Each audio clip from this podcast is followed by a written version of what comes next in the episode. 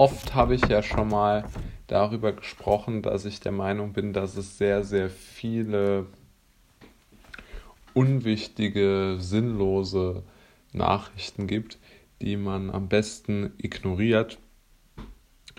Und ähm, diese Meinung, die vertrete ich immer noch. Aber der Mensch muss sich natürlich mit irgendetwas befassen. Das ist auch völlig klar.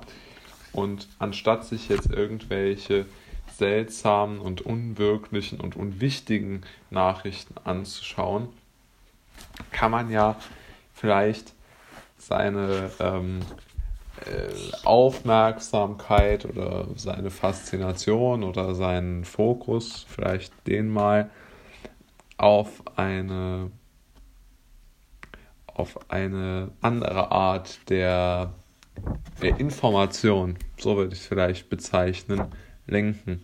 Und jetzt da habe ich mir mal drei oder einen Vorschlag überlegt, indem ich mir drei schöne Zitate, beziehungsweise zwei schöne Zitate und ein schönes Gedicht von Goethe herausgesucht habe, dass ich, äh, den, äh, dass ich jetzt präsentieren oder die ich jetzt präsentieren möchte.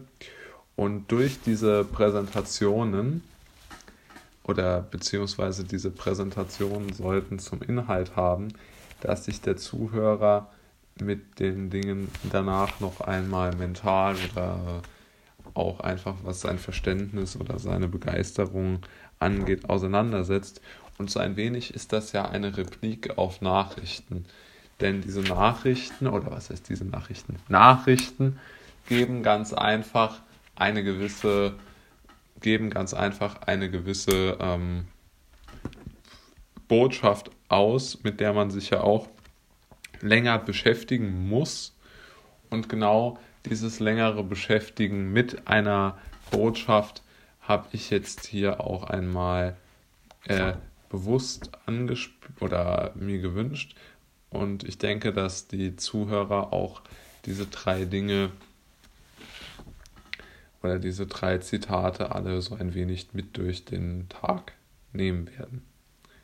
Also beginnen wir mal mit dem ersten Zitat. Alte Bekanntschaften und Freundschaften haben von neuen hauptsächlich das voraus, dass man sich einander schon viel verziehen hat. Ja, ein interessanter Gedanke, den Goethe dort hatte. Würde ich so teilen, aber kann ja jeder mal selbst drüber nachdenken. Kommen wir gleich zum zweiten äh, Zitat.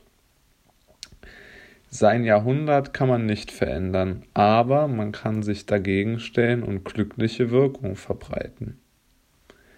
Auch ein sehr, sehr schönes Zitat, ähm, insbesondere ja in den aktuellen Zeiten, in denen doch relativ viel unsicher und ja, vielleicht auch gegen die eigenen Interessen gerichtet ist, ähm, kann man sich ja darauf so ein wenig besinnen, dass man vielleicht die Zeit, in der man lebt, sehr, sehr schwierig ändern kann, aber doch sehr, sehr viel von der eigenen, ähm, eigenen Einstellung. Aber wie gesagt, kann ja jeder mal für sich selbst überlegen.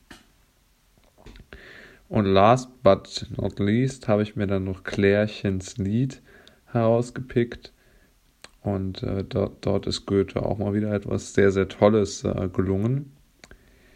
Und es geht wie folgt freudvoll und leidvoll, gedankenvoll sein, hangen und bangen in schwebender Pein, himmelhoch jauchzend, zu Tode betrübt, betrübt, glücklich allein ist die Seele, die liebt. Ein wirklich schönes, äh, schönes Gedicht. Und äh, Goethe zeigt darin doch, ähm, ja, wie sehr er äh, ja, mit den, sagen wir mal, über das Seelenleben vielleicht sogar aller Leute, aber vor allen Dingen vermutlich über seins nachgedacht hat und welche feinfühligen Gedanken er da doch hatte. Und äh, er kann es halt wunderbar ausdrücken, das muss man wirklich sagen. Und ähm, ja, ich denke einfach, ein wirklich drei sehr interessante Dinge, die hier ähm, jetzt besprochen worden sind. Und ich denke, wenn man sich jetzt darüber Gedanken macht, was man dort dann gelesen hat, kann man doch ein wenig besser und freudiger durch den Tag gehen, als wenn man sich jetzt die Tagesthemen angetan hat.